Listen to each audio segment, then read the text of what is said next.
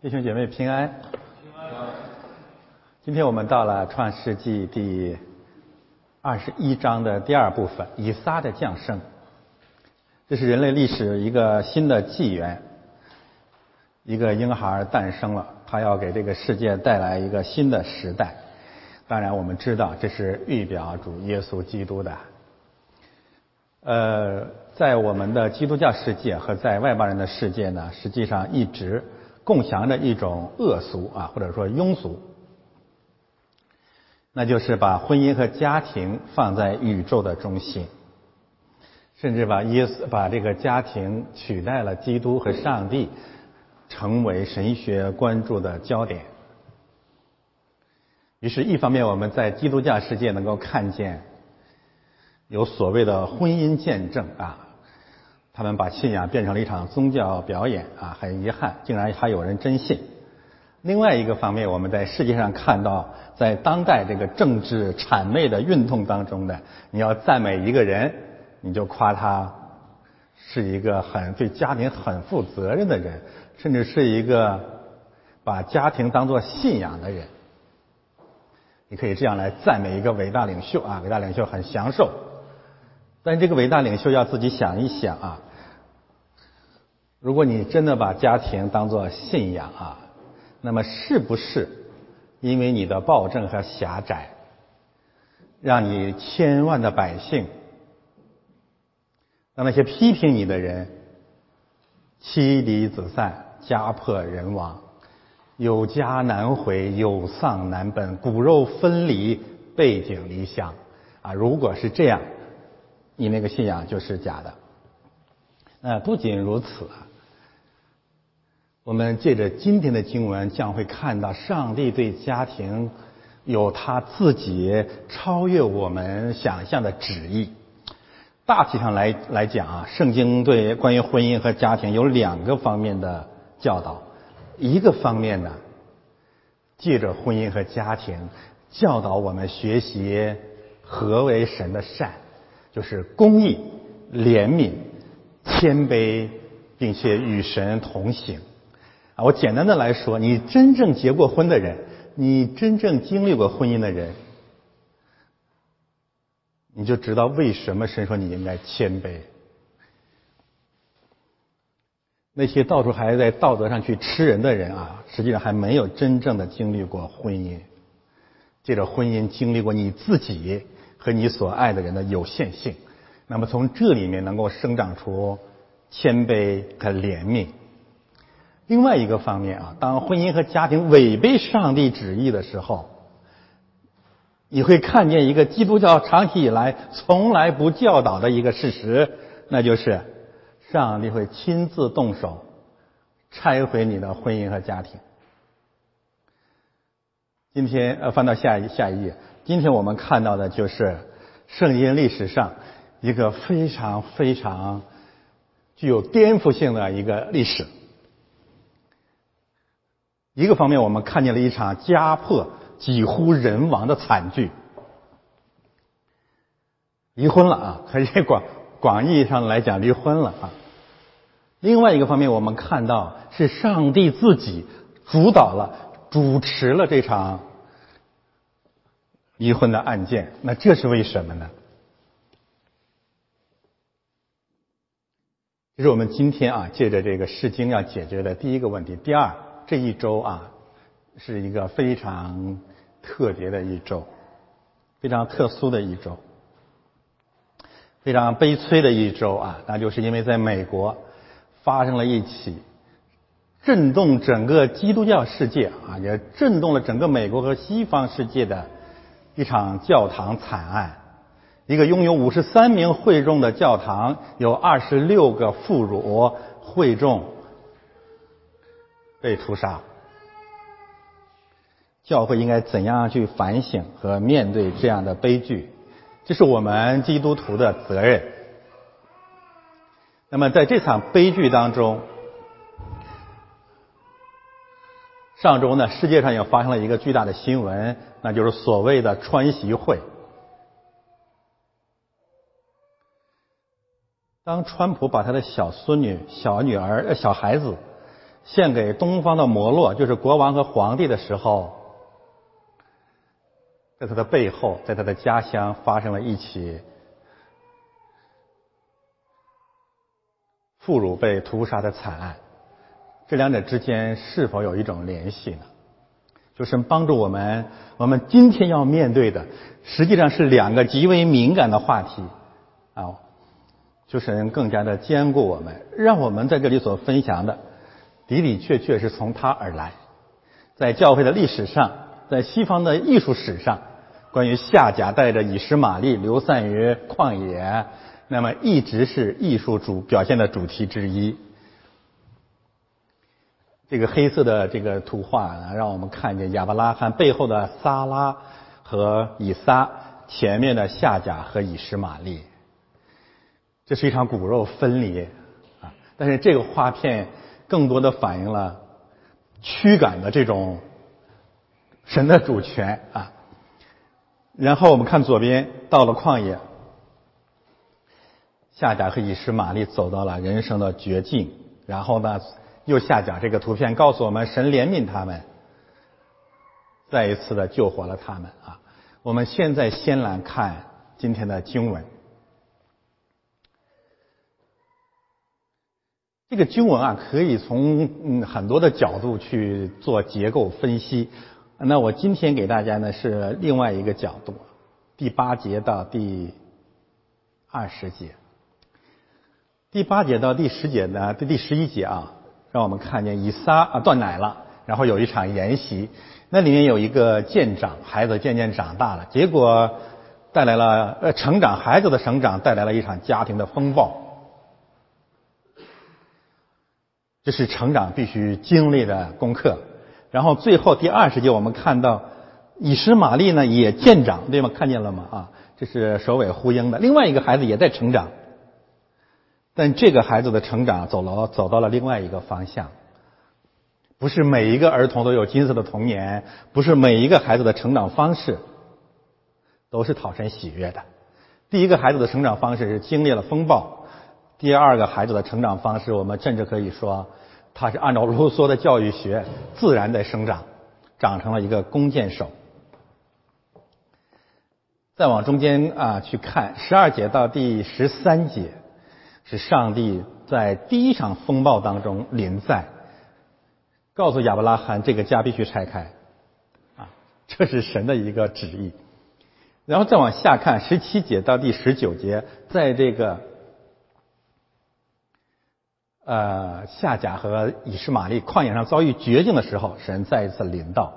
所以我们看到上帝是在风暴当中临在的神，上帝是在苦难当中临在的神。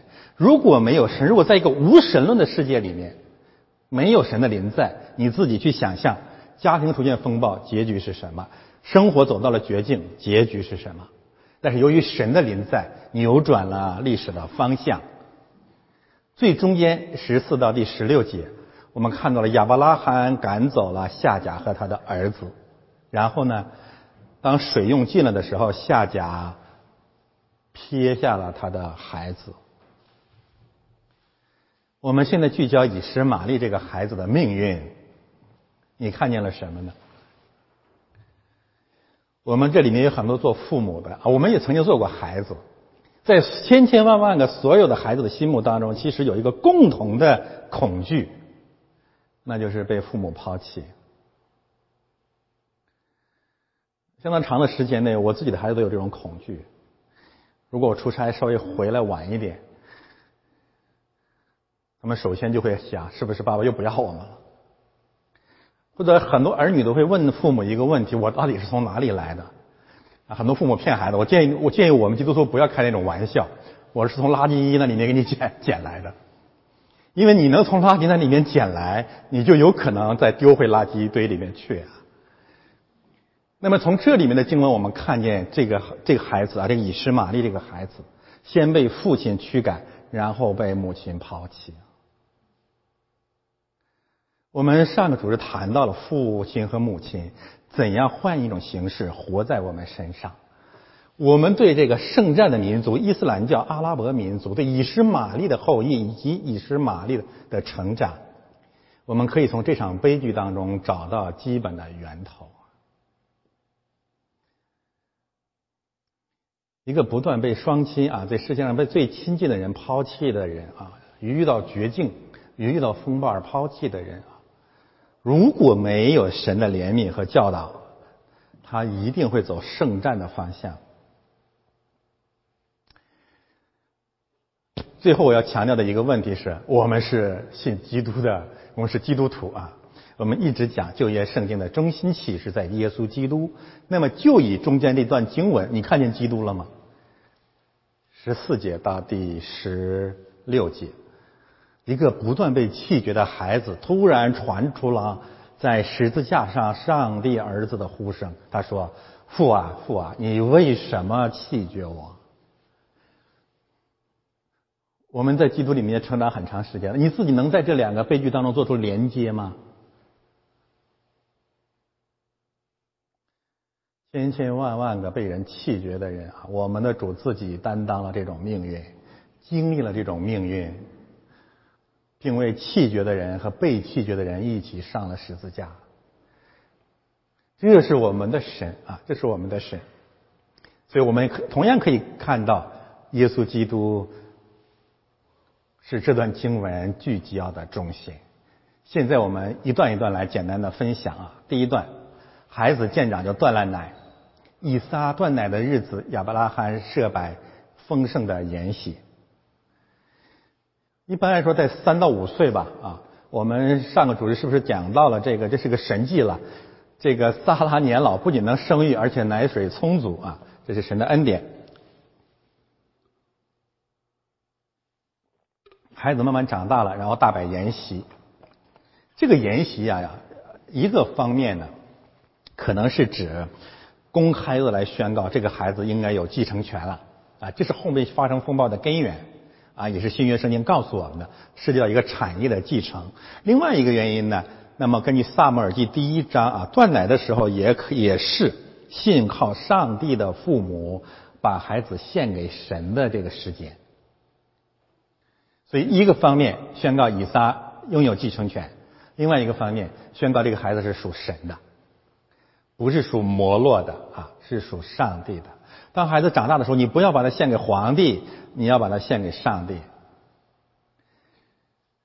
看到这样的一个背景，你才知道为什么突然起了风暴，因为要争夺一个新的生命，甚至要争夺一个国度。因为在以撒里面要开辟出一个今天为止啊，一个基督的国度出来。那是呃，魔鬼是不可能容忍这一切的。第九节。萨拉看见埃及人夏甲给亚伯拉罕所生的儿子细笑，就对亚伯拉罕说：“你把这使女和她儿子赶出去，因为这使女的儿子不可与我的儿子以撒一同承受产业。”那萨拉已经讲清楚这场风暴的原因，就是因为产业问题、神的国度的问题。那我们就不要再解释别的了，就是就是因为这个，已经结晶，让我们省去很多麻烦啊。产业的争夺。那么“嬉笑”这个词呢，在旧约圣经当中呢，其他地方使用的时候，有的时候是指正面的，像以撒就是笑笑啊；另外一个方面是负面的，就是戏弄、坏笑、讥笑、恶笑、狞笑，诸如此类的。那么这里显然属于后者。那不仅如此啊，我们今天读的加拉太书第四章。他怎么说呢？保罗清清楚楚的告诉我们，到底发生了什么？发生了什么？当时那属于出呃血气生的，逼迫了那属圣灵生的。如果我们不把整卷圣经放在一起，你你就会很气愤啊！笑一笑怎么了？两个孩子，你至于吗？小题大做啊！但是保罗明确的告诉我们，在这个背景当中啊，已经发生了残酷的逼迫。夏甲那可能是仗着年轻貌美啊，作威作福，然后这个长十几岁的这个以实玛利，不仅讥笑这个以撒，甚至想弄死他，啊，这是这才是真正的一个一个背景。然后呢，撒拉对这件事情显显然很敏感啊，他就提出来要把他们一起赶出去。不仅把儿子赶出去，也要把使女赶出去。那这可能说明夏甲在这场逼迫当中也是有份的啊，也是有罪的。虽然呃夏甲曾经蒙恩，但是他自己并没有真正的悔改。第十一节，亚伯拉罕因他儿子的缘故很忧愁。这个儿子一定指的是以实玛利。任何一个父亲都能体呃理理会呃明白这场忧愁，这是真实的。我们可以这样说：亚伯拉罕不知道应该怎么办。圣经城市就在这个地方啊！你不能说今天今天很多基督徒做做假见证，真的是哎呀，这上帝的旨意，好把它弄出去。我们做不到的啊！这个骨肉呃，中国有句俗话啊，“十指连心”啊，你切断谁都痛啊。所以亚伯拉罕不知道应该怎么办。那特别有意思的是啊。在亚伯拉罕那个一生当中啊，他们不断面临着难以取舍的抉择。第一场抉择就是重大的抉择，就是驱逐以实玛利。他必须是为了神的这种计划舍弃自己的长子。然后呢，第二次到二十二章，为了神的那个试炼，又要献上自己的幼子以撒。他他实际上啊。这个神学传统一般只是强调献以撒，其实献以实玛利和献以撒是并行的。也可能正因为亚伯拉罕经历了对以实玛利的这种这种舍弃，才能够更有信心去献上以撒。这是以是啊，这是亚伯拉罕一生两场两场苏菲索菲的抉择啊。我们讲过这个电影。你必须在两者之间做出一个决断，而且我要告诉大家，没有上帝的临在，人是不能做出决断的。你怎么选都是错的啊！你怎么做都是错的，因此必须有神介入。现在有个问题，先留给大家：如果神不介入啊，后果是什么？如果上帝不不要求他跟呃夏甲和这个孩子离开，不主持这场离婚，不支持这场妻离子散。后果会不会更好？是不是我们人本主义的道德正确会更对，还是上帝更对？我等一下来讲这个问题。好，翻到下一页。无论如何，上帝来了啊！神对亚伯拉罕说：“上帝在最关键的时候临到了亚伯拉罕，也告诉我们，人在这个问题上没有能力啊，没有能力。不要唱高调，我们没能力啊。”所以，基督徒也好，牧师也好，有的时候啊，你对有一些很尖酸刻薄的提问啊，你还不如说这件事情我无我没有能力，这是最好的答案，真的没有能力。好吧，如果上帝没有临在，刚才亚伯拉罕找牧师来了，我怎么说呀？我说你离，你还不打死我？我说你不离，那撒拉打死我啊？没，然后人家会说，那轮到你自己身上你怎么办？我不知道怎么办嘛。所以只有神知道应该怎么做，而且他的这个计划，他的这个答案一定是最伟大的，可能扎心不舒服，但是一定是最好的计划啊！首先，他安慰亚伯拉罕说：“你你你不要忧愁啊，你不要忧愁。”神的话当然是带着能力的。一个方面，他告诉亚伯拉罕：“我知道你很忧愁啊，但是你不要忧愁，不仅不要忧愁，你还要听撒拉的话。”这不是说亚当要听夏娃的话，而是因为撒拉的这个这个建议、这个要求是跟上帝的计划是合一的啊。然后呢，亚伯拉呃，上帝对亚伯拉罕讲了他最重要的理由，一句话最简单简短的理由，因为从以撒生的才要成为你的后裔。只有从以撒生的，才能成为你的后裔。这个当然是啊，跟神的这种拣选啊、国度都有关联啊。那么相应的也意味着，以啊以实玛利不是你的后裔，你把他留下来，可能后患无穷。新约圣经啊，有三卷书进一步展开了啊这个神的理由。第一就是罗马书第九章。他告诉我们，上帝要拣选谁就拣选谁，恩待谁就恩待谁，这是他的主权。但是他这种主权绝对不是不讲理的啊。然后保罗在罗马书里面特别特别的强调，上帝的拣选的目的是让人因信称义，不是说我不是真的说我想怎样就怎样，不是的，那是魔鬼的道理。上帝就说我设立了因信称义这个真理，你不要给我犟嘴啊，这是我的。真理，这是我的道理。以实玛利以为自己是老大，像该隐一样，他觉得仗着他的这种长子的身份，仗着他的这个肉身的能力，他应该承受产业。那结果呢？上帝拣选了以撒啊，这是要否定律法称义，行为称义。大家心里要先想一想，如果留下以实玛利。该隐已经走过的道路，一定是以实玛利必然要走的道路。那这是罗马所强调的啊，就是这个跟我们的生活的应用也有一些关系啊。在我们的世界里面，有很多很多的这种人的奔跑。上帝说：“你自己跑没有用，我已经定了规矩，已经定了。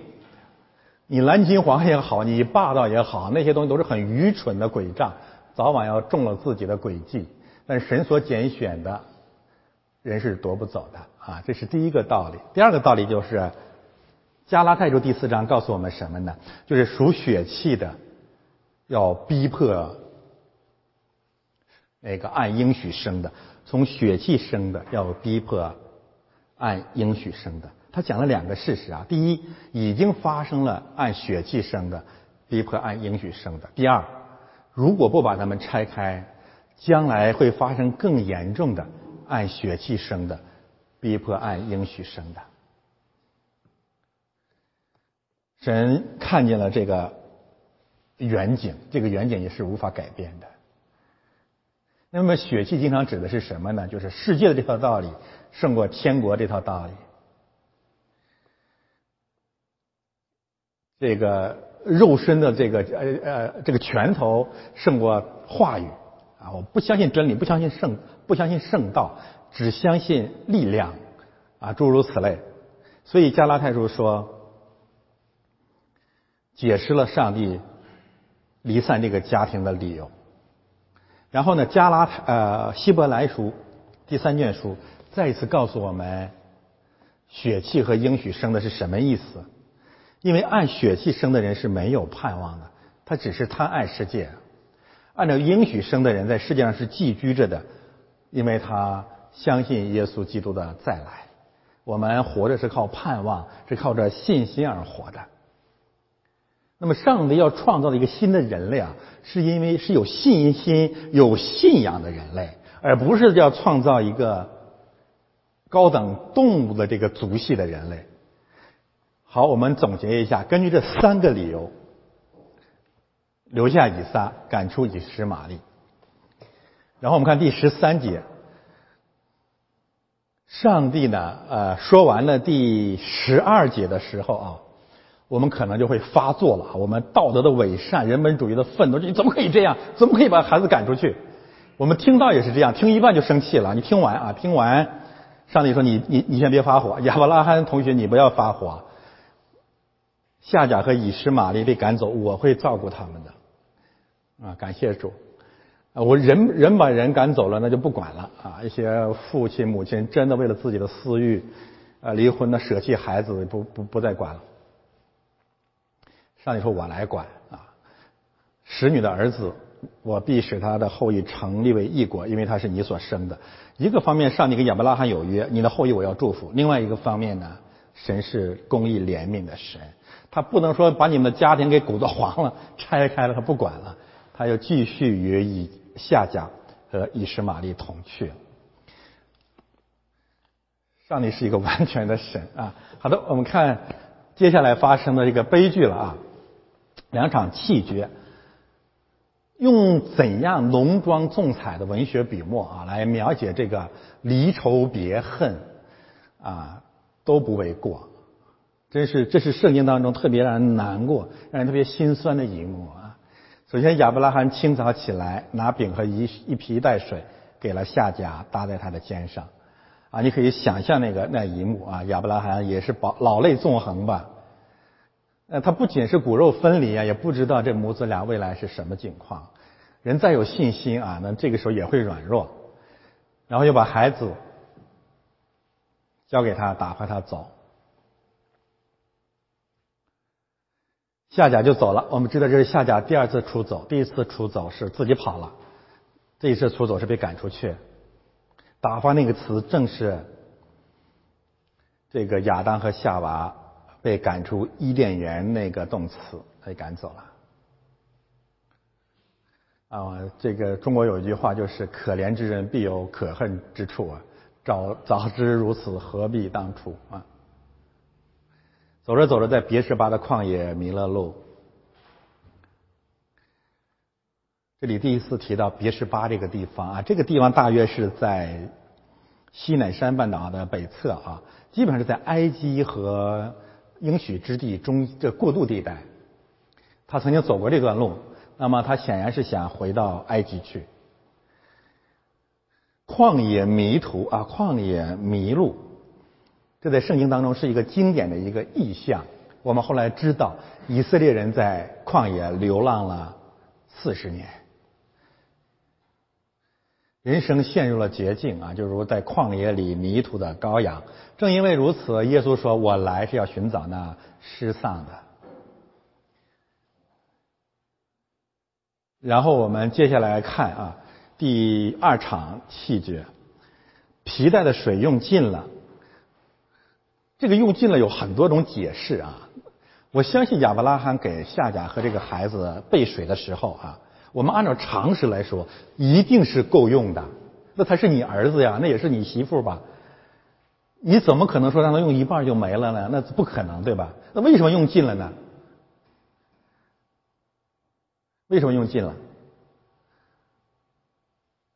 中国为什么地下水没了？你就知道为什么用尽了，活该瞎用呗，懂了吗？为什么河北没有地下水了呀？为什么中国山穷水尽了？你挥霍嘛？没有计划呀，你奉献了一个断子绝孙的发展道路啊，所以没水了，就是这样的一个事实啊。夏甲是个奴隶出身啊，我们能够想象这个奴隶当了这个这个主人以后那点德行那点出息，那就是土豪嘛。而且奴隶是没有责任心，也没有责任能力管理生活的，可能他生了这个以实玛利以后，就是叫母以子贵吧。更颐指气使，突然间被赶出去了，不知道怎么生活，不知道怎么管理，不知道怎么经营，不知道怎么按计划用这个水，结果用光了。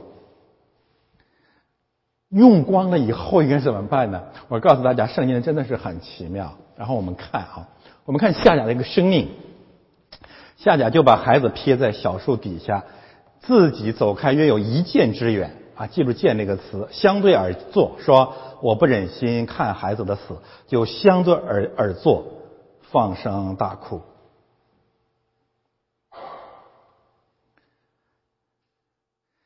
这里面有几个地方呢，我可以跟大家分享一下啊。第一呢，我们先看他把孩子撇在小树底下。这个“小树”这个词也指水草丰茂里的那种水草啊、草木啊这类的。这什么意思啊？这个地方有水啊？没水了吗？不是，没水树怎么长出来的？所以这个这一幕真是很反讽。他以为走到了绝境了，那神的怜悯、神的恩典还是够用的呀。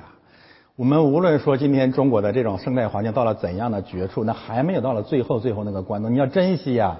还有还有啊，但是看不见了呀，因为瞎眼了，因为没有责任能力呀，遇到了难处。唯一的办法就是抛妻弃子。夏甲这个举动，我们中国人很熟悉啊。再往小了说是什么？那就是弃婴啊，养活不了了，把孩子丢了。千百年来，这是我们中华民族臭名昭著的罪恶之一呀，弃婴。你真的养活不了了吗？还是你太自私了，还是你太呃太太太愚昧了，还是你太虚荣了？夏甲就是做这个见证的。然后我们看离开约有一箭之远啊，那这显示出一个母亲的心肠，想扔又舍不得。我们看很多中国的相关的电影，那母亲把孩子是丢在垃圾桶里面，躲躲在门后偷着看，看谁能够把它捡去啊。然后这个圣圣经里面两次提到的相对而坐。啊，一个反映了母亲那种忧愁啊、那种纠结、那种挣扎啊、那种痛苦；另外一个方面也让我们看到，就在坐那儿等死嘛，他就坐在那里看着孩子慢慢死。你起来去找水啊，你起来去行动啊，没有，然后剩下就是哭，放声大哭。无论如何啊，这这一幕是是是非常非常让人难过。这是需要神迹的时候。好，我们看下一页。神又临在了，神听见童子的声音啊，没有说神听见夏甲的声音。我很奇怪，为什么是这样呢？可能夏甲那个嚎啕大哭，上上帝不忍心听了啊。然后呢，以实玛利在祷告，有人是这么解释的，我不知道啊。神的使者，我们知道这预表着耶稣基督从天上呼叫夏甲说：“夏甲，你为何这样呢？”亲爱的弟兄姊妹，我倒觉得有，如果有人有有这种文学能力，你应该用这个做标题，多写一点，写写电影，写写文学作品。这是夏家，你为何这样啊？或者就说你为何这样？啊为你为何这样啊？上帝曾经问过亚当：“你的那人你在哪里？”问过该隐：“你的兄弟在哪里？”以前问过夏甲。你从哪里来到哪里去？现在他问夏家：“你为何这样？”我我们可以呃稍微的展开来说一说，上帝为什么这么问夏家呢？呃，上周中国呢这个发生了这个这个世界发生了这所谓的高峰会议吧，我们可以看一看两两位第一夫人。我觉得神啊这句话是问给每一个地球人的。问地球上每一位下家，无论是荣华富贵的，还是走到绝境的，就是你为何这样？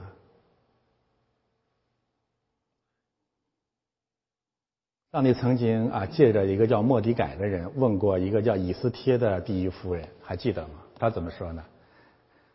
他说：“岂不知你你如今获得王位的王后的位分，是为了要拯救百姓呢？”那么，习习书记的夫人和川总统的夫人，能不能想一想，你获得如此雍容华贵的地位，是为了为呃体谅一下百姓的愁苦啊？那不然你为什么到那个那那个处境当中去呢？你为何要这样呢？你就是在全世界面前展示你的时装吗？展示两国人民那个空空洞洞的所谓的伟大友谊吗？不是的啊！上帝兴起你到那个王后的位分，乃是为了让借着你扶助你的丈夫，去更好的关心百姓的疾苦啊！你做了吗？同时，在北京还有另外一位女性，刘晓波的妻子叫刘霞，上帝也会问她呀：你为何这样呢？你现在在哪一个角落里掩面痛哭啊？你为何走到了今天这个状态？你的朋友在哪里呀？你的那些闺蜜在哪里呀？以前指着你们夫妻到处去出名赚钱的人在哪里呀？那么此时此刻，只有神能救你啊！上帝在呀，只有他爱你，怜悯你！那么回到夏甲的身上，我们再来想一想，上帝问夏甲：“你为何如此啊？你哭什么呢？你想一想，你为何如此啊？第一，还没有到绝境，你去找水啊。第二，你走到今天是你自己的错啊，你哭什么呢？应该悔改啊。如果一个没有神的人啊，走到了绝境，就是怨天尤人啊。”你为什么走到今天这个地步？不是第一次了呀！上帝为什么第一次没有问他你你你为何这样？第一次已经告诉他了，你应该回去，应该顺服啊！上帝提醒夏甲，想一想你你怎么走到了今天？第三，你为何这样呢？以前你把那个地方那个水泉起名叫比尔拉海莱，你知道我是个看顾人的神啊！你应该信靠我啊，应该信我呀，应该相信我啊！你为什么到了绝境的时候就就就一切全放弃了？那最后还有一点，你为什么要把那个孩子扔掉？你尽到一个母亲的责任了吗？你为何这样啊？我允许你，我怜悯你，也是为了让你把这个孩子抚养长大。可是你放弃了一个做母亲的责任，哭就知道哭，忧愁，然后哭本身成了上帝。但是下甲的这个流泪啊，让我们看到人类的这个眼泪啊，本身揭发了我们对上帝的信号啊。我以前讲过这个道理，所有你为什么哭，就是给上帝看。时间长了，你不知道给谁看了。实际上，人的哭泣是给神看的。如果没有神，你流泪毫无意义。你流泪干什么呢？流泪就等着圣经说的，他来要擦干我们一切的眼泪。主耶稣曾经对犹太人的一个王说：“说我看见了你的悲伤，我看见了你的眼泪。”所以下甲的这一幕啊，活脱脱的代表整个的人类，告诉我们：我们是个本来我们是有天赋的人，我们都在等候神的怜悯，神就怜悯了，神使下甲的眼睛明亮，他就看见了一口井。人自己是瞎眼的，如果不借着神的话，完全看不到希望。我们可以说，这口井预表着耶稣基督。他说：“犯渴了就到我这里来，有永生的活水的泉源。”他看见了基督，但是这里面有一个区别啊，有个问题。最早我们知道亚当夏娃犯罪，眼睛就明亮了。那这位下甲犯罪，眼睛又明亮了。这两个明亮有什么区别？有一种睁眼瞎啊，就是比这个比瞎啊，主耶稣说还不如瞎子的那种瞎眼，就是什么呢？亚当夏娃眼睛明亮了，看什么？看人，看互相的罪。夏甲眼睛明亮，看什么？看那口井，看基督。我们可以这样来应用这段经文啊。凡是看人的人，一定是瞎眼的，必有咒诅和黑暗为你存留。因为人都是不经看的，人都很恶心。所以我哎，我再一次强调，人和人之间一定要保持距离，不要谈人，不要看人，不管不管他是谁。我甚至可以说，也可能你都支持过所谓的爆料者，几个月以后你就烦他了，一定是这样子的。这个人没有办法啊，所以一定不要看人。你要是看人，或者。他的罪成为你的一部分，你的罪成为他的一部分，或者当你失望的时候，你要弄死他。你知道中国最倒霉的就是那些伟人啊，像孔子，这几千年来被人类被中国人折折磨成什么样了？圣人孔老二，圣人孔丘，你烦不烦呢？看人没好结果啊，教会也如此。只有睁开眼睛看神，你才真的，你真的眼睛真的明亮了，真的能够得饱足，真的能有生命，真的能重生，真的能去祝福别人。夏甲这回起，这回起来行动了啊！用皮带装满了水给童子喝。救恩还是要行动的，很多基督教的这个所谓的基要主义者胡满口胡说八道的啊啊，一切都靠神。一切都是他的恩典，这道理是对呀。但是人要不要行动啊？你不行动怎么办？那水能流到你的口里去啊？那水能流到那个 你是玛丽的嘴里去啊？你得起来去拿呀，你得来教会啊，你得去学呀。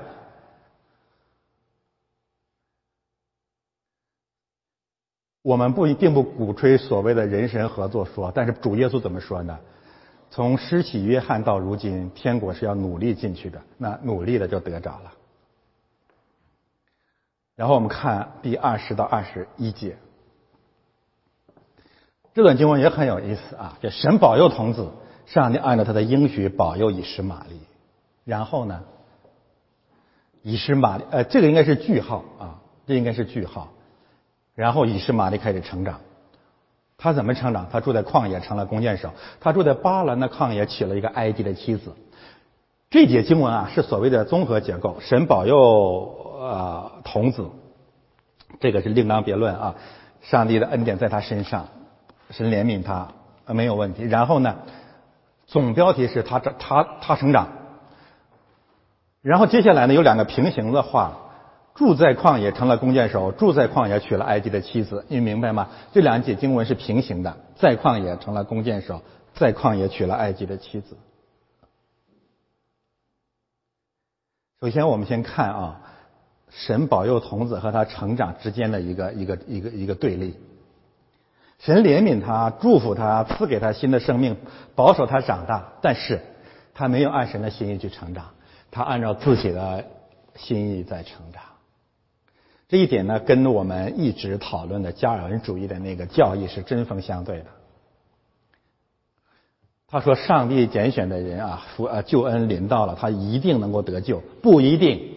你愿意他这样做，但是他不愿意。还记得主耶稣对耶路撒冷的哀哭吗？耶路撒冷啊，耶路撒冷，我多次愿意如何如何，但是你不愿意。上帝保守童子，但童子自己成长。他按照自己的心意来成长，按照他的母亲夏甲的教导去成长。那你的结果你不能怪神。然后我们先看他是怎么成长的。这两个成长的方向，实际上深刻的告诉了我们什么？深刻的告诉我们了，圣经就奇妙就在这里啊，就是自自我解释的。他深刻的告诉我们，上帝为什么要把他赶走？第一个原因啊，他成了弓箭手。弓箭手是谁呀？弓箭手就是今天美国德州那个枪手。那个时候没有枪啊，弓箭就是枪啊，他有持枪权啊。你自己想一想啊，这样一个孩子，如果不赶出去，他成了弓箭手。刚才有个一，他谁是他的受害者？那就是以撒呀，对不对呀？那以撒早就成了他的靶子了。不不要太滥情啊！上帝比我们看得远啊，一定是这种结局。他不仅射杀以撒，他会射杀沙拉，甚至射杀以实亚伯拉罕。那今天不是这样子的吗？恐怖主义不是这样子的吗？就是这样子的，而且他会认为这是圣战。因为我为什么要射杀以撒？因为我是长子啊。国度和产业是我的，你夺走了。那在人类的历史上，这种呃，这个这个兄弟之间夺取王位、夺取产业、互相杀戮的恶案太多了。这到这里，你赞美神、感谢神吧。他在风暴爆发之前就阻止了风暴啊！多么伟大的上帝！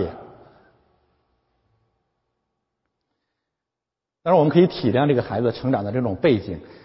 这这里面这个经文有两个“见”字，而这两个“见”字好像就出现在这个地方。这个夏家离他有一箭之远，然后他成了弓箭手啊！我我自己是这样领会的：童年的这种如此如此残酷的经历，塑造了这个孩子，最后成了猎人。这个猎人有一个先辈啊，就是宁禄，还记得吗？宁禄又是个猎人，就是他在耶和华面前是一个英勇的猎户，实际上他就是不信上帝，与上帝对抗。然后靠猎杀别的生命，他把生活变成那场猎场，变成那场战场，变成这样一个人。而且他住在哪里呢？住在巴兰的旷野。巴兰的旷野是位于应许之地跟埃及中间，那是一个重要的商道。那他成了强盗。那不仅如此，他娶了埃及的妻子。这绝对不是神喜悦的。我们再回到开篇讲的那个道理啊。庸俗的基督教总是说所有的婚姻都是神配合的，这是神配合的吗？这里有两场婚姻都不是神配合的，亚伯拉罕跟夏甲的婚姻是撒拉配合的，以实玛利跟埃及那个女子的婚姻是夏甲配合的，夏甲没有更新，他还是留恋他伟大的祖国埃及。哎，埃埃及人一直在神的面面前啊，在旧约的语境当中是被咒诅致灭，他们是以色列的仇敌。当然，我们也可以看见阿拉伯人两个血脉啊，一个是亚伯拉罕的这个血脉，一个是埃及的血脉，是这两个血脉构成了今天的阿拉伯人。当然，以后还有变化，我们以后再讲。但是不管怎么样，我们看到了这个以实玛利的成长，成了。枪手，然后呢，成了一个混血。这个混血在大洪水之前就是伟人，就是神的儿子娶了人的女儿，最后变成了伟人。这是大洪水要消灭人类的最大的罪恶。这种结合一定会产生暴君、暴力、残暴的运动。我们以前讲过了，像一半圣经的末世论啊，一半唯物主义结合起来，就是一场暴暴、呃残暴的运动——乌托邦运动。以上帝的名义在人间行残暴之实。另外一个方面啊，如果不赶出以实玛利，他如果把这个埃及的女子娶到了亚伯拉罕这个家庭里来，那结局是什么？结局就是以后我们会讲到所罗门的结局。所罗门娶了外邦的女子，结果把整个国家、整个民族全部都带到罪恶当中去了。所以，无论是啊，这个以实玛利成了凶手、枪手，还是因为他信仰上的苟合，如果不赶出去，对亚伯拉罕一家人的生命和信仰都会造成致命的拆毁。所以，上帝主持了、允许了这场妻离子散，但感谢他的恩典，家破人没有亡。那么现在呢，我们来做一些应用。好，翻到下一页。我们怎么样用今天的经文啊来讲一讲德州这场惨案？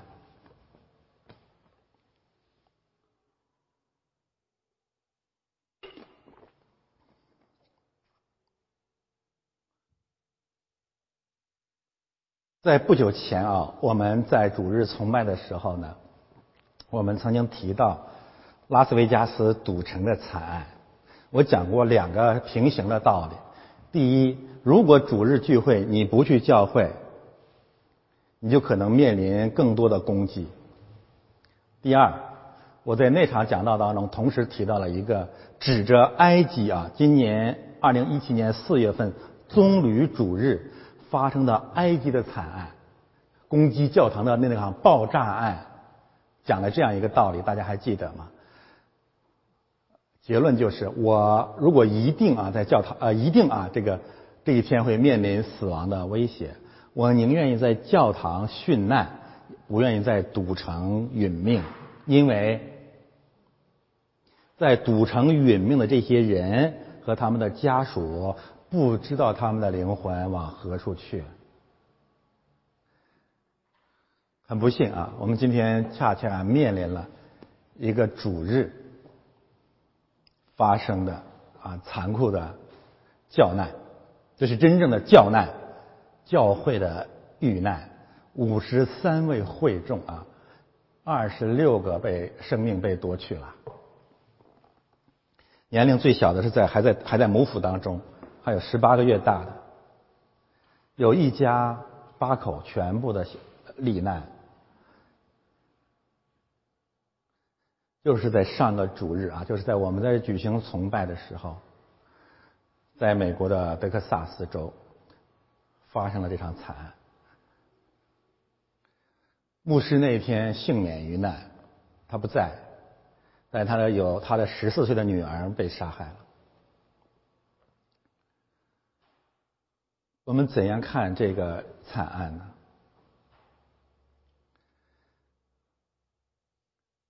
啊，最近几天啊，不断的有人问我一个同同样一个问题：那这场惨案是神允许的吗？在这场惨案当中，上帝在哪里呢？这是一个古老的、敏感的话题。啊，首先我自己很痛苦的承认，这一定是神允许的。第二，神允许的和神希望发生的不是一个概念，我们一定要记得这个这个区别。第三啊，这样的惨案、这样的教难，在人类的历史上不是一次发生，可以说反复的发生，这不是新事，不是新事啊。旧约当中，以色列人被屠杀的案例多了去了。基督徒在第头一个三百年被屠杀多了去了，在义和团教难当中，中国基督徒被屠杀的也很多。所以第三点，这不是新事啊。使徒和保罗都殉道了，都死于教难。只是今天发生的在现代世界，在我们身边这场惨案，会给我们更强烈的撞击啊！所以我们可以借着这个惨惨案，重新重温一下啊，主耶稣基督最基本的复活的真理和教会的真理。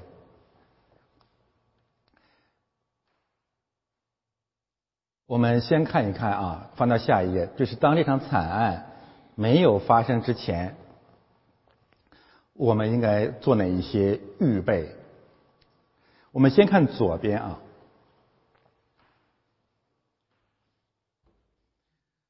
在整个圣经当中呢，一直存在着血气之子逼迫啊，甚至杀害应许之子的。这个历史，该隐杀了亚伯，然后呢，呃，亚米比勒和亚伯拉罕、亚比米勒与以撒的故事，我们下个主日再讲。他们没有发生屠杀啊，但是是因为立约，各自守住了自己的边界和界限啊，结果要和平相处。然后以实玛利和以撒的故事，以扫和雅各的故事。如果神不不伸手啊，一定会出现弟兄相杀。以后我们会讲雅各和以扫的故事，血气之子和应许之子之间的生死冲突。埃及逼迫以色列，法老要杀害以色列人，奴役以色列人。到了新约。以撒和雅各的故事平行了希律和耶稣的故事。希律的先祖是以扫，耶稣的先祖是雅各。然后到了使徒时代，彼得怎么啊？保罗怎么说呢？说信和不信的有什么相干呢？基督和比列有什么相干呢？信与不信的不要同父一恶。所有这一系列的信息，我们得出一个结论是什么呢？就是在我们的这个世界里面。一直会存在着血气之子屠杀基督徒的这种事实，没有办法否认。我们今天谈到了主耶稣一句话啊，他说：“凡是活着信我的，必永远不死。”这个死有两个含义，一个含义就是自，就是表面那种死亡一定会发生的。他也没有说基督徒这个世界上不经历那个死亡。他怎么指着彼得说的？大家还记得吗？说将来人会捆住你，带你去不愿意去的地方。换句话说，死亡这个世界的那种死亡，怎样临到外邦人，也可能怎样临到基督徒。我们能够做出的选择，还是那句话：我宁愿在教堂殉难，不愿意在赌城被猎杀。啊，这是我们能做出的一个选择。那么，借此我们回到今天的经文当中去。如果避免这场屠杀的发生，最有效的办法就是，求神赐给我们智慧，把左边的这些血气之子赶出去，把他们驱逐出教会。但是你要用和平的方式，又有神的智慧的方方式。这才是啊，上帝拆我们谈到了上帝拆毁亚伯拉罕的目的啊，他的家庭的目的，目的就是为了避免德州惨案。为了避免德州惨案，必须把以实玛利赶出去。那么，另相反的一个结论就是，那么是不是在德州这个教会当中，以实玛利没有被赶出去？再换一个说法，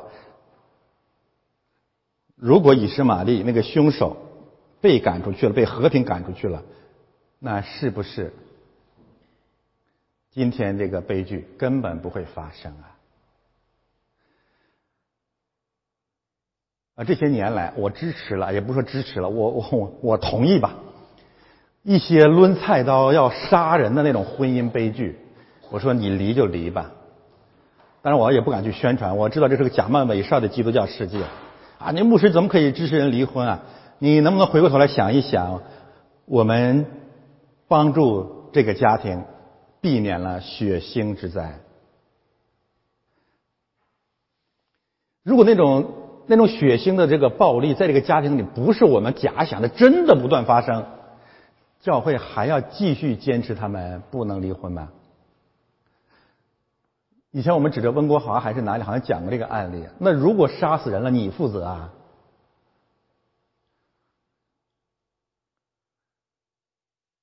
那么我们追问一下，在德州这个惨案当中有没有这样的情况呢？我现在来讲一讲，目前啊，我我所能了解的啊，这几天我每天到西安去看，呃，这个这个教会相关的新闻的进展，可以说到今天为止啊，我们所知甚少。我们到现在也不完全的清楚这场屠杀的真正的原因是什么。也许未来有一天会全部清楚。那现在我只是按照一些逻辑啊，一些可以掌握的信息做一些推理。可能这个教会有三个问题：不是所有的教会，不是所有的教堂都是基督的教堂，不是所有的教会都是基督的教会。我先讲第一个问题啊。异教化啊，这个教会的异教化，然后我讲教会的魔教化，我再讲教会的邪教化。什么叫异教化呢？我星期一呃星期天上个星期天回到家里啊，刚坐下来发完这个通知啊，我就接到米瑞给我的来信，他把这个新闻第一次转给我的，而且转给转给我了这个十月二十九日，就是上个主日啊，十一月二十九日啊。啊，不不对，是十月二十九是吧？呃呃，上上上上个主日啊，上上个主日，这间教会主日崇拜的录像在 YouTube 上，大家可以去看。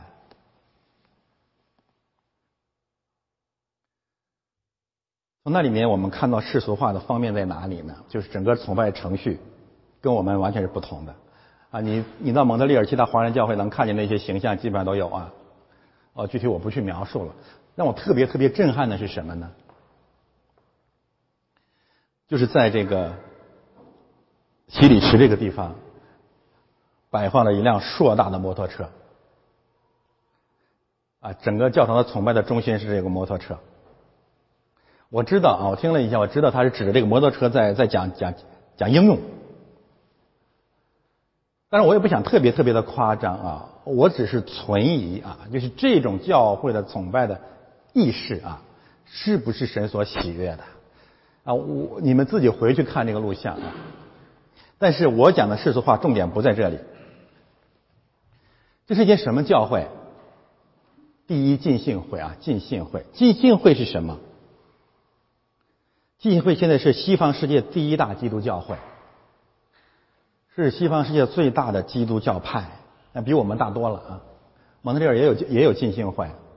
宣道会跟浸信会在很多教义上是共享的，什么恩典堂啊、恩福堂啊，全是这一套。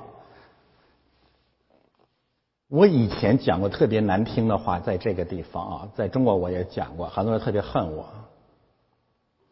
你们有没有人记得我讲浸信会的时候，觉得他们最大的罪恶，我用了一个什么词啊？我说这个五百年来啊，这个加尔文以后的这个。宗教的自由化的改革，实际上是一场屠婴的行动，类比西律屠杀婴孩的罪恶。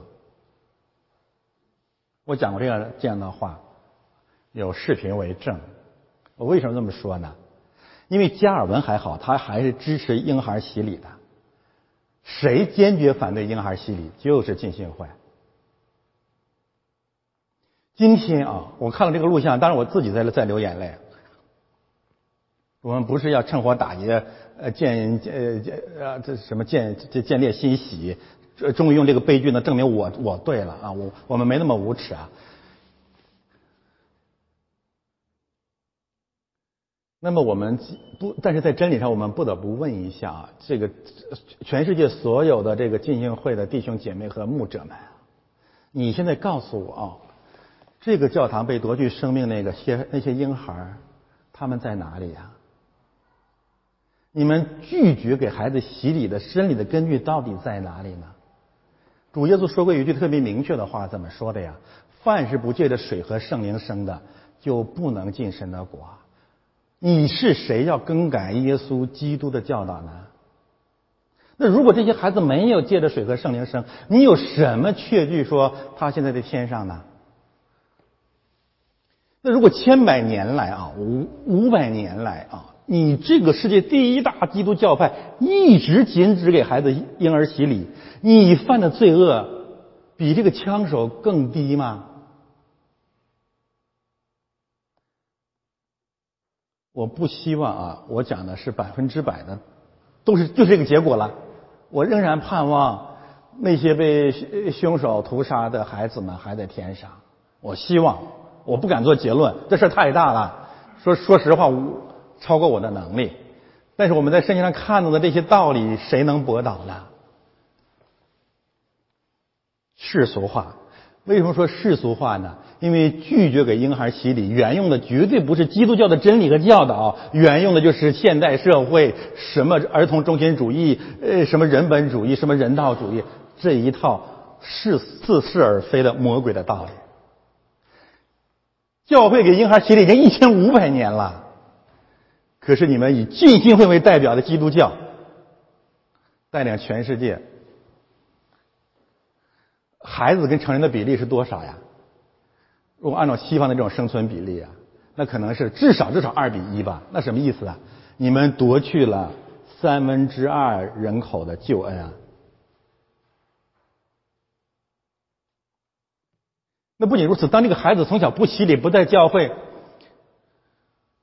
他慢慢长大的时候，他们有更多更多的又试探离开了教会。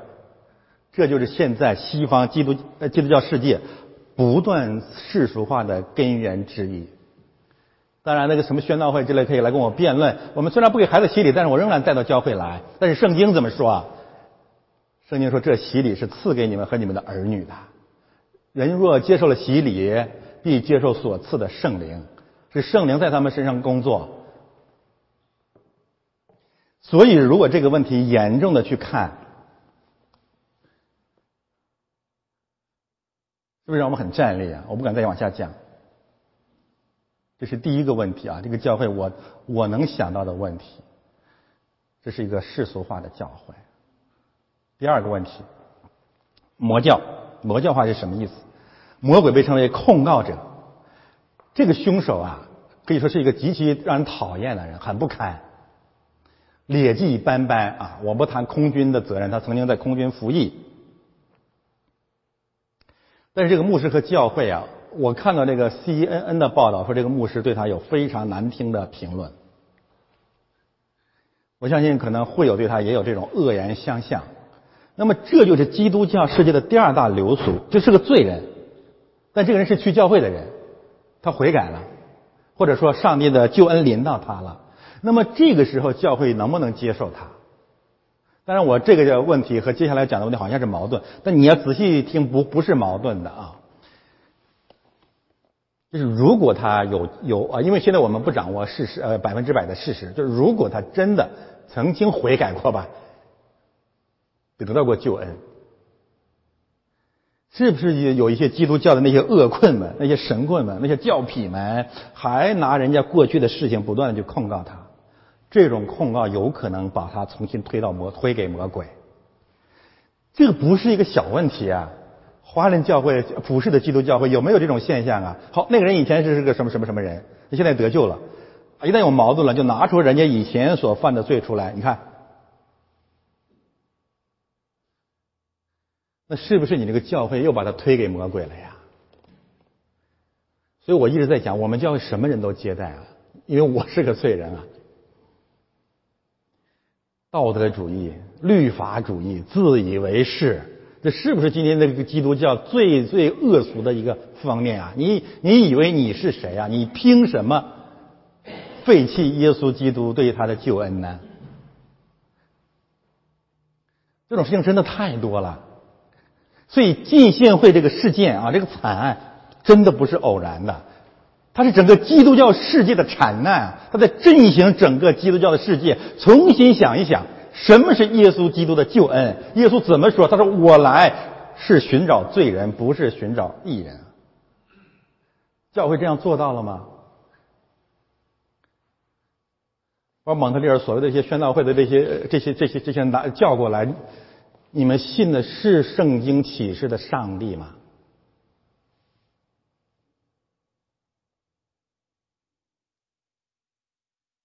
第三个问题啊，和第二个问题是平行的，也可能是对立的，因为我们不掌握事实嘛。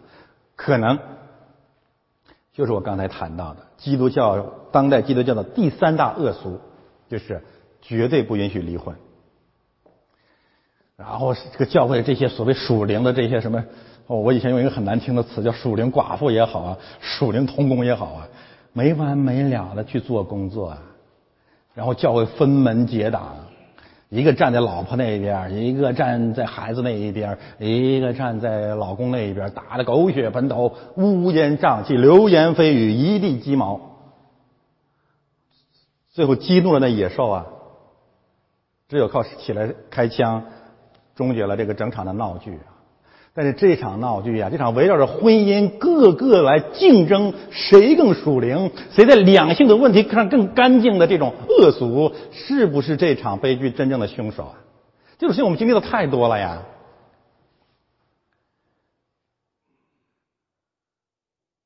好像谁要敢开第一个口说可以离婚，这个人就会被钉到基督教的十字架上。我再一次重申。如果包括我们在座的任何家庭出现了血光，动了凶器了，我会支持你离的。但我不认为你，我不认为这有什么可炫耀的，这是无奈之举。为什么？因为生命比婚姻重要啊！你读圣经能不能能不能不能看全了读啊？圣经从来没有离婚这个词，是人发明的。主耶稣真正反对的是什么？不是离婚，他反对的是法利赛人的娶，呃，这个这个这个休妻另娶。休妻另娶和这和刚才我们讲的离婚是一个概念吗？不是啊，休妻另娶是什么？那就是共产党的第一代领导人进城了以后，那场换妻的风潮，打着革命理想，打着什么包办婚姻，实际上到城里发现，哎呦，还有这么漂亮的，对不对？这是主耶稣真正真正要恶这个这个憎恶的。圣经没有说你什么都不可以离婚啊，主耶稣还开了一道门啊，为了淫乱的缘故，诸如此类的可以啊。那么还有一个，虽然耶稣没有清清清楚楚的去讲，那圣经反复的都在讲啊，生命是上帝最重要的，信仰是最重要的，生命是最重要的。为什么要下嫁离婚？信仰的缘故啊。为什么赶出这个以实玛利生命的缘故啊？他要杀人了。哪个乌盆神汉再去说夏家不要走啊？以实玛利不要走。我知道我讲这个话题很敏感，我希望我今天在这里讲的这个信息不要被那些法利赛人拿去滥用，去支持他们离婚淫乱的欲望，也不要被那些控告字拿去来控告我。我今天要讲的呢是说，圣经把上把基督放在家庭婚姻之上，把生命放在婚姻之上。当你的婚姻和家庭威胁到了你的信仰，威胁到了你的生命，有什么理由保存呢？拆，彻底的拆毁。因为在天国里没有人结婚。但是你不要因为你本来想离婚，听到我这个这个以后回去。回今天回家第一个动作就去抡菜刀啊！这我们要讲的是一个非常非常简单的常识，其实这些东西都不需要如此慷慨激昂嘛。外邦人都比我们懂这个道理，那为什么基督教不这样呢？因为我们越来越像邪教。而且这个邪教有一个基本的项目，就是在两性关系上个顶个的比着比别人干净，实际上个顶个的比别人污秽，比别人脏。有点同情心没有啊？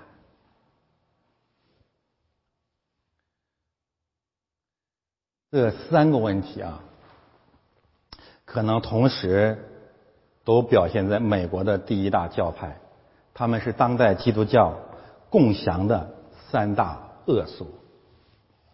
那你告诉我呀，如何如何重生啊？如何更新啊？我很我很忧愁啊！为什么呢？就是这场悲剧真正能教导美国人吗？真正的能教导基督教吗？但是如果不悔改，还有更大的灾难在前面。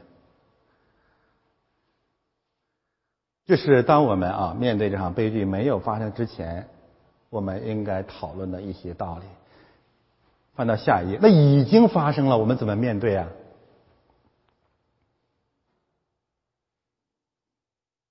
面对德州惨案，已经发生了啊！我觉得教会至少有三个基本的立场。第一个立场就是约伯记和拉结的哀哭给我们的一个教导。因为这场悲剧发生了，有一些人这样来来高调，坦率的说，我很我很反感啊！全神赦免我。他怎么说呢？苦难是上帝给教会、给基督徒最大的恩典。我听了以后真的很战栗啊！你敢说他错了吗？那那怎么不让你们家家人去恩典一下？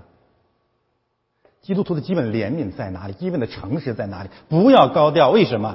因为在约伯记当中，让我们看见什么？约伯没有高调，约伯没有这个事情轮到轮到约伯身上，约伯很痛苦啊，他很纠结啊。他唯一让我们效法的底线是什么？他不否认神，再怎么，我不否认神，但是他不不理解，他抱怨，他忧伤，他很难过。相反，上帝最憎恶的是谁啊？是约伯的朋友啊。约伯的朋友讲什么？总结来就一句话：苦难是给你的恩典。你你能看得懂约伯记吗？然后上帝从旋风当中回来说：“约伯，你这些朋友讲的没有一个符合真理的。”所以面对着德州惨案，不要唱什么高调啊，感同身受嘛。圣经怎么讲？与哀哭的人一起哀哭，拉姐嚎啕大哭，怎么说？不肯受安慰，因为他的儿女都不在了。所以，如果我们要去德州去安慰他们，不要在那跟人讲什么圣经，讲什么道理，唯一的办法就是抱在一起哭吧。这里面有圣经的一个非常生动的见证。我们今天谈到了主耶稣基督关于复活的教导，《约翰福音》第十一章，耶稣说：“凡站在这里的人，没尝这个呃没呃没有尝到死味之前，必见必看见天国。”然后说呢，信我的人死了还会复活，不信我啊信信我的人，活着信我的人永远不死。在这一点上，我们相信这间教会里面一定有神的儿女，他们一定还活在天上，没有任何问题。这是我们信的。但尽管如此，约翰福音实际上接下来一节经文太太有张力了。他怎么说？耶稣哭了。哎，按照今天那些没有灵魂、没有心肝的基督徒的那种观点，就是苦难是最大的恩典。耶稣讲完了说：“犯信我的人，活着信我的，永远不死。”然后呢，耶稣哈哈大笑。没有，耶稣哭了，为什么哭啊？我想至少有两个理由啊。虽然死去世的这些孩子亲人们可能在天上哈，但是有漫长的分别啊，这是任何肉身无法承受的。耶稣要体经历我们经历的苦难。另外一个原因呢，他自己要为这个苦难死啊。所以面对着苦难，放弃那种属灵的邪恶的嘴脸，与哀哭的人一起哀哭。第二个方面，无论如何，当哭声平息下来的时候，就要把这些经文读给他们了。那没有办法了，就是主耶稣说的：“信我的人永远不死。”这话你信吗？这是我们的信仰啊！感谢主复活了，一切的悲剧被翻转，而且是是在马太福音主耶稣讲的吗？犯站在这里的人，没有看见，没有见死味之前。就看见天国在降临，因此我愿意相信啊，那些真正的基督徒，当他真正的所谓自然死亡、死亡的之前，他一定看见了天国的荣耀。就像斯蒂凡，我看见神神的儿子在天上把我接过去，我百分之百的确信这个事实。第三个方面，特别让我们感动的是，你知道吗？就是此时此刻，在同一间教会正在举行这个主日的崇拜。我看到这个消息啊，真的是泪如雨下。亲爱的弟兄姊妹，什么是信仰？我今天早上起来跟米月分享，我说米月，如果这场悲剧发生在我们这个教会，对不起啊，我这个大家不一定爱听啊。假如上个主任，这个主任你还会坐在这里吗？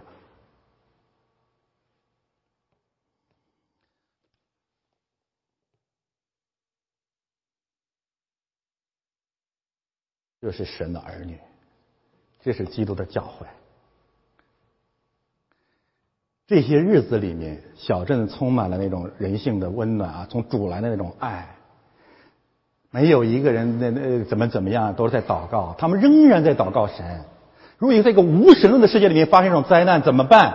进一步的恨上帝，进一步的恨人。但是整个德州这个小镇成了一个祷告的小镇，而且他们在这个主日继续崇拜那位。甚至任凭悲剧发生的上帝，这到底是什么道理？这个道理在中国五千年当中有吗？没有，这叫福音，这叫真理，这叫真正的爱情。你能，你不同意，你反感，你给我选择另外一条你认为了不起的道路。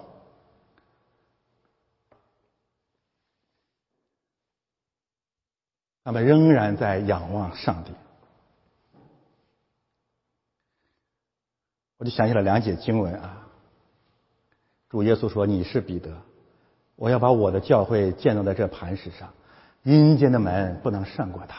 有死亡，也有阴间，但是你不能得胜。”啊，我曾经在网上回答过一个人，他他说：“牧师，如果你是怎么样？我说我要偏偏去这个教会，我要偏偏在这个地方崇拜。魔鬼不就是想吓唬我们不要再去教会吗？对不起，我就要在这里宣告见证基督的胜利，因为。”圣经怎么说？谁能使我们与基督的爱隔绝呢？难道是患难吗？是困苦吗？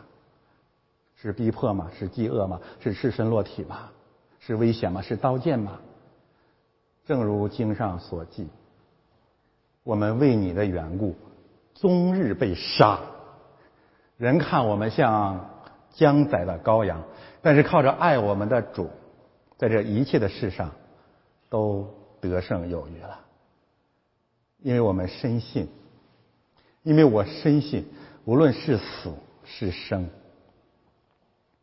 是天使，是掌权的，是有能的，是现在的事，是将来的事，是高处的，是低处的，是别的受造之物，都不能使我们与神的爱隔绝，